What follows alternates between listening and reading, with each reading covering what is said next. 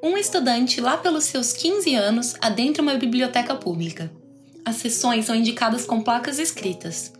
Ele passa direto pela seção de literatura infanto-juvenil, virando no corredor que dá para os clássicos. Percorre as estantes até encontrar Macunaíma e se senta ali mesmo, no chão encarpetado, onde lê a obra de uma vez só. Os termos indígenas não são um problema para ele, nem o contexto de produção da obra e muito menos questões literárias. Aos 15, ele já tem letramento literário suficiente para não apenas ler, como analisar com profundidade este livro tão curioso de Mário de Andrade. Essa história poderia ser real, mas seria uma exceção e não a regra entre a maioria dos estudantes. Mas parece ser o que a escola espera que aconteça durante o estudo dos clássicos que serão cobrados em vestibulares e exames nacionais. Olá, professoras, professores e alunos, né? Quem sabe? Eu sou Rebeca Sampaio, eu sou a Jennifer Gonçalves. E hoje não tem recreio porque precisamos falar sobre como a literatura canônica tem sido ou não mediada na experiência escolar e o lugar ou não lugar dos livros de massa na educação.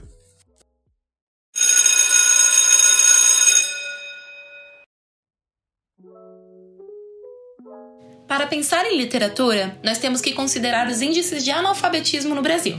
Segundo o PNE, o Plano Nacional de Educação, em 2019, 6,6% da população de 15 anos ou mais era analfabeta. Acreditamos que o número de pessoas que não possuem acesso à literatura em casa seja ainda maior, considerando que o professor e crítico literário Cândido aponta em sua obra Direito à Literatura quanto aos bens dispensáveis e indispensáveis à vida humana. Em um país em que grande parte da população vive em situação vulnerável, a alimentação, saúde e vestimentas são prioridades para a classe trabalhadora e o acesso à cultura fica restrito às classes dominantes. Ou seja, para a maioria dos estudantes, o primeiro contato com a literatura acontece na escola. Segundo o sociólogo Bourdieu, a escola age como ferramenta de conservação social ao não considerar a herança cultural das crianças. O ensino não é democrático porque estudantes da classe dominante herdam saberes e gostos que a escola enfatiza, ou seja, conhecimentos científicos e culturais eruditos que as classes populares não acessam. Isso atua como um ciclo de violência simbólica que reduz as oportunidades de ascensão dos estudantes de minorias. Segundo Cândido, a literatura é indispensável por seu fator humanizador por satisfazer a necessidade de conhecer os sentimentos e a sociedade e possibilitar o posicionamento crítico no mundo.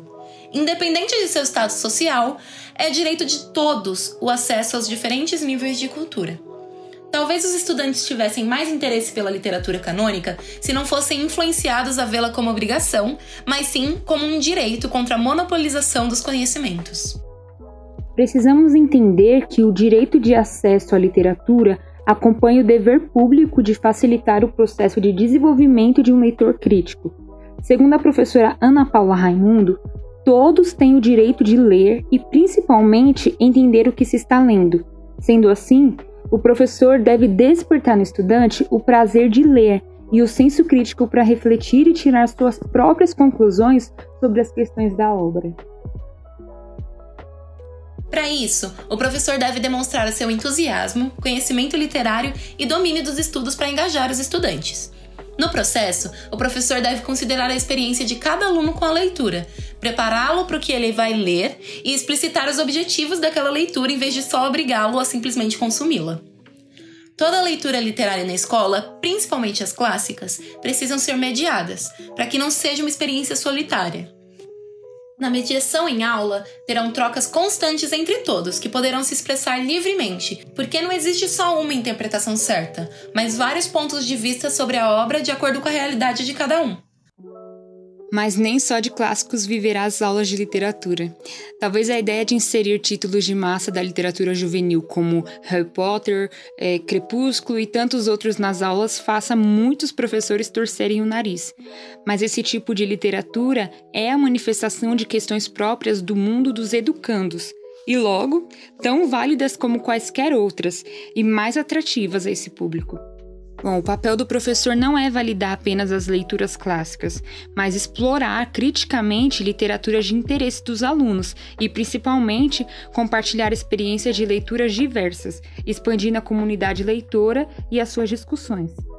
Durante a unidade curricular o Texto Literário do curso de Linguagens na Faculdade SESI São Paulo de Educação, estudamos os conceitos de Humberto Eco sobre elementos literários presentes nos clássicos. Então, recebemos a proposta de analisar um livro de massa, da nossa escolha, buscando por estes efeitos para concluir se, de acordo com eles, o livro poderia ser considerado canônico ou não.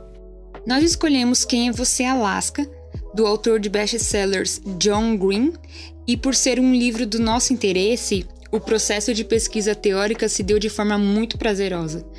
Nós preenchemos páginas e páginas de anotações, discutimos empolgadamente e, e apresentamos a nossa tese com muita propriedade. Ao fim dos estudos, pudemos concluir que ele possuía todas as ferramentas literárias para ser considerado um cânone, ou seja, o fato de ser um texto infanto-juvenil de massa não influenciava a sua literariedade. Essa análise foi necessária para uma compreensão mais profunda de obras clássicas que viriam na sequência dos estudos, o que nos leva à conclusão de que não é porque um estudante aprecia livros de massa que ele não possa ter o mesmo aproveitamento de livros canônicos, mas é necessário preparo para isso. Em seguida, analisamos Jane Eyre, que é um romance inglês do século XIX, buscando pelos mesmos recursos literários que encontramos na obra de massa, mas agora em uma resenha crítica. Preparadas previamente, a leitura de 769 páginas não foi tão assustadora quanto pareceria antes de todo o processo.